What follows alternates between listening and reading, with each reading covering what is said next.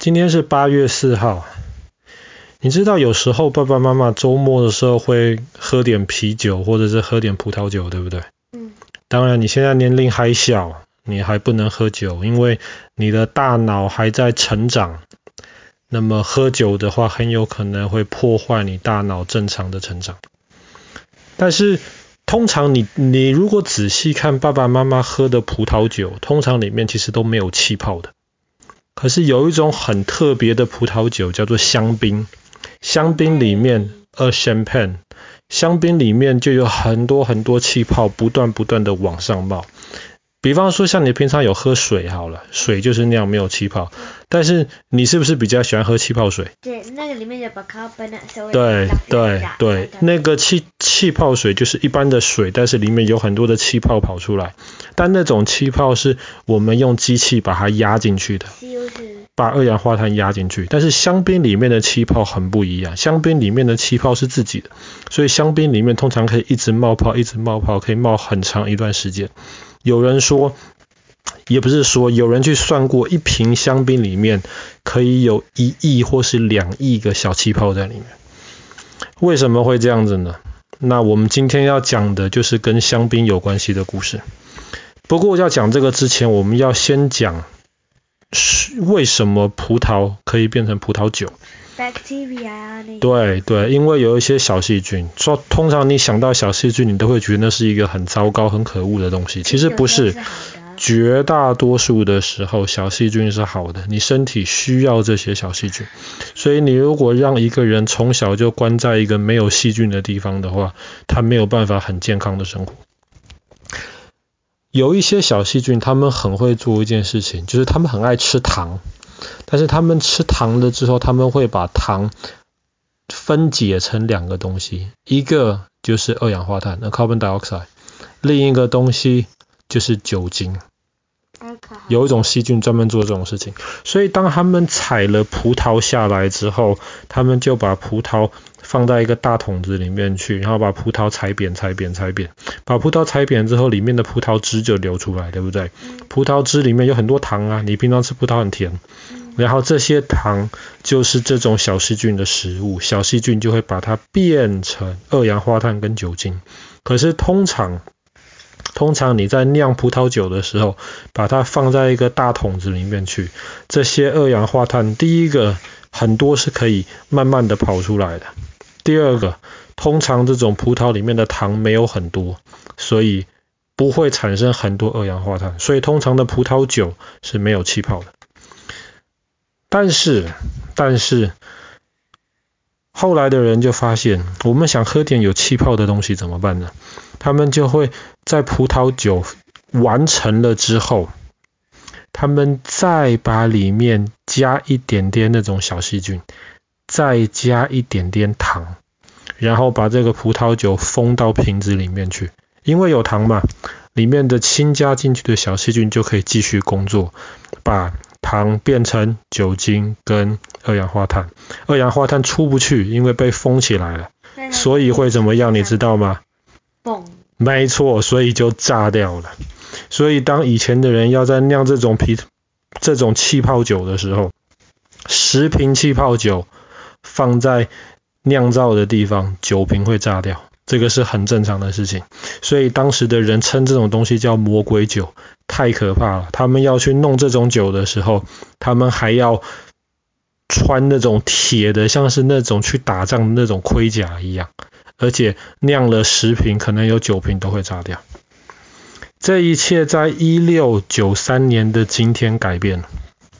一六九三年的八月四号，那个时候在法国的修道院里面有一个僧侣，有一个 monk，他的名字叫做 Dom Perignon。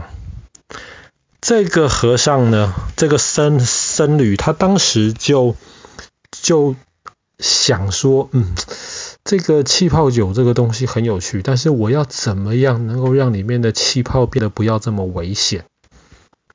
所以他后来就开始开一个很小的洞，不行的，这样这些气泡全都跑出来也没有办法。所以他那个时候就做了一些的改变。比方说，他就发现酿香槟的时候，你要用大的瓶子酿，你不能用小的瓶子酿。小的瓶子那气泡堆得太快。对，大的瓶子就还好。第二个，你在酿香槟的时候，你一定要那个香槟的软木塞很特别。香槟的软木塞跟一般的葡萄酒的软木塞一样卡在那边，对不对？嗯。因为不让里面的酒跑出来。可是香槟的软木塞外面通常还会用那种铁的那种网子把它包起来，把那个软呃软呃软木塞再固定的呃更好在那边。而且这个僧侣还发现，如果如果我在这个香槟快酿好的时候。我如果把它那个瓶子的地方想办法让它变冷一点，然后我再很快的把这个香槟换一瓶。为什么要换一瓶？第一个，让太多，对，让太多的二氧化碳跑出来。第二个，当你在换瓶的时候，你要打开那个瓶口，对不对？嗯。打开瓶口的时候，原来的那些用掉的那些小细菌的渣渣呀。它会，因为它很轻，它会浮在那个香槟的瓶子上面。所以当你换瓶的那一瞬间，你又把它温度降低一点，让它变得不要那么热，让它变得凉的。换瓶的那一瞬间，那些最上面的那些小细菌的渣渣，还有一些太多的气泡就会喷出来。接下来你赶快再把瓶子封住，那个香槟在里面就可以很安全了。这样子十瓶就不会爆掉九瓶了，一瓶都不会爆掉。所以虽然在这个僧侣之前，大家就发现了可以做气泡酒这种东西，可是后来这个僧侣在法国今天香槟这个地方，真正的。等于说做好了，研究好了这个做香槟的方法，所以大家就认为，在一六九三年的今天，是这个僧侣等于说是有点像是他发明香槟这个东西的。那爸爸刚刚用了两个不同的词，香槟跟气泡酒，其实这两个东西是同一个东西，但是但是不是。不是不是，但是法律上有规定，只有香槟这个地方生产的气泡酒才能叫香槟。你如果在其他地方，即便是在法国，其他地方的气泡酒都不可以叫香槟。这个是法律保护，就是为了保护香槟那个地方的。所以后来，比方说意大利啊、西班牙，他们也有自己的的气泡酒。像西班牙的气泡酒比香槟要便宜很多，叫做卡瓦。然后这个东西它就只能叫卡瓦，它就不能叫香槟，因为香槟这个东西是被保护的。这不只是在欧洲里面保护而已，在全世界，在美国啊，在中国大陆，香槟的这个名字都是被保护起来。其实不只是香槟的，有很多东西的名字，因为那些传统都被保护起来。比方说英国的那种的那种发霉的那种蓝的乳酪啊，那一种那一种叫什么？那种 blue cheese，它有一个特别的名字，比方说 Stilton，这个 Stilton cheese 或者是 Cheddar 这个 cheese，这些名字都其实是被保护起来。那现在为什么香槟非常非常流行？第一个，因为跟一般的葡萄酒比，香槟比较甜。香槟比较甜。第二个是从十九世纪、二十世纪开始，那一些做香槟的那些大公司，他们其实很厉害，他们就尽量用很多的广告，然后把香槟制造成那种为了庆祝啊、很欢乐的一个东西。所以最早最早。有一些那种比赛，运动比赛，比方说像法国的那种赛车比赛，对，或者是环法比赛，这些大香槟的公司就去支持他们。所以最后，当这些赢得比赛冠军的这些选手，全部都要拿香槟来庆祝。而且因为香槟，打开香槟的时候要很小心，你不打开的话，你如果不小心或是你故意的话，打开的时候里面的香槟就会喷出来。因为他那个压力很大，所以他们就觉得说，这好像是一个很好的一个庆祝欢乐的一个东西。那比方说好了，今天全世界绝大多数都有这种传统啊，一艘新的船做好了要下水，他们就会把香槟不不是打开哦，他们要在那个船壳旁边用一个香槟没有打开的香槟去撞那个船，一定要把香槟的瓶子打破。大家就认为这是一个好的一个运气。不知道为什么有这个传统，但是如果瓶子没打破的话，那可能就糟糕了。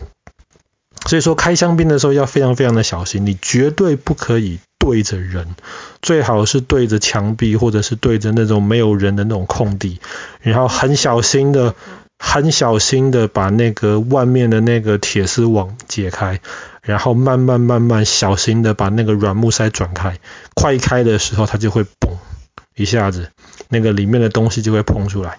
但是有另一种很厉害的开香槟的方法，因为他们以前在在马上骑马打仗嘛，胜利了，喝点香槟庆祝。他们在马上是怎么开的？他们就是把香槟一只手拿着，另一只手拿着刀子，然后直接把香槟的那个细细的那个脖子啊，直接把那个切断掉，很漂亮，一刀的下去，然后里面的香槟就会出来。然后，因为香槟有这个气泡，喝香槟的杯子也很特别。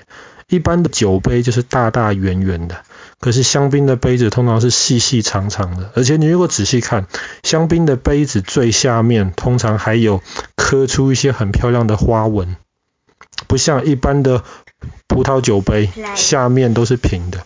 为什么？因为有人研究过，下面有一些花纹的话，你就可以刺激那个香槟的泡泡变得更多，看起来就漂亮。所以香槟倒进去又被下面的那些刮痕所刺激了，就会有更多那种小小的泡泡一个一个冒出来，看起来很漂亮。好了。今天的故事就先讲到这边了。在一六九三年，法国的一个僧侣被认为是发明了现在真正的我们所谓的香槟。不过这个东西你听了就算了，等到你哪天成年了、长大了，那么有机会我们可以到时候，比方说你上大学了，到时候我们就可以开一瓶香槟来庆祝。好啦，今天故事就讲到这边。